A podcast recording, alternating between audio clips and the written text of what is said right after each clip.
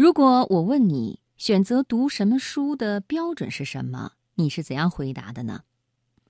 今晚接下来的读心灵，我就给朋友们带来一篇文章：愉快是基本标准。作者周国平。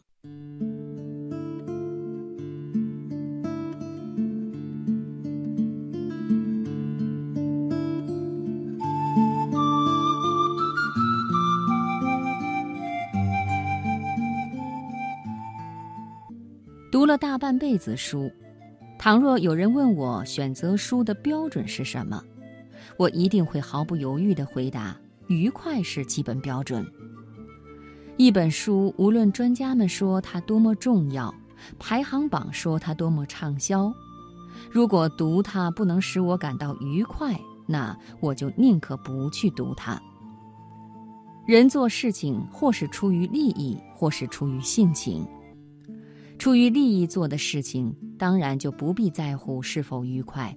相反，凡是出于性情做的事情，也就是仅仅为了满足心灵而做的事情，愉快就是基本的标准。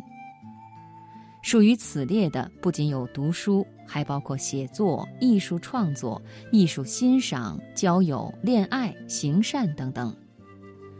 简言之，一切精神活动。如果在做这些事情的时候不感到愉快，我们就必须怀疑是否有利益的强制在其中起着作用，使他们由性情生活蜕变成了功利行为。读书为求愉快，这是一种很高的境界。关于这种境界，陶渊明做了最好的表述：好读书不求甚解，没有会意便欣然忘食。不过，我们不要忘记，在五柳先生传中，这句话前面的一句话是“娴静少言，不慕荣利”。可见，要做到出于性情而读书，前提是必须有真性情。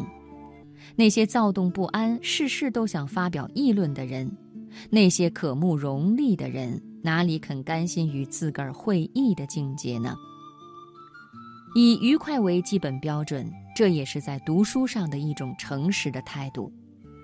无论什么书，只要你阅读的时候感到了快乐，使你发生了共鸣和获得了享受，你才应该承认它对于你是一本好书。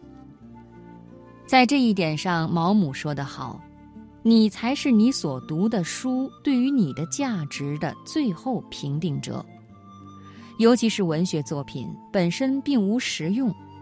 唯能使你的生活充实，而要做到这一点，前提是使你喜欢读。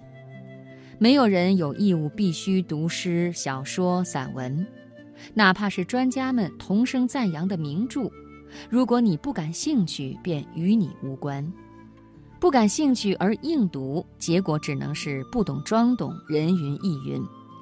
相反，据我所见，凡是真正把读书当作享受的人，往往能够直抒己见。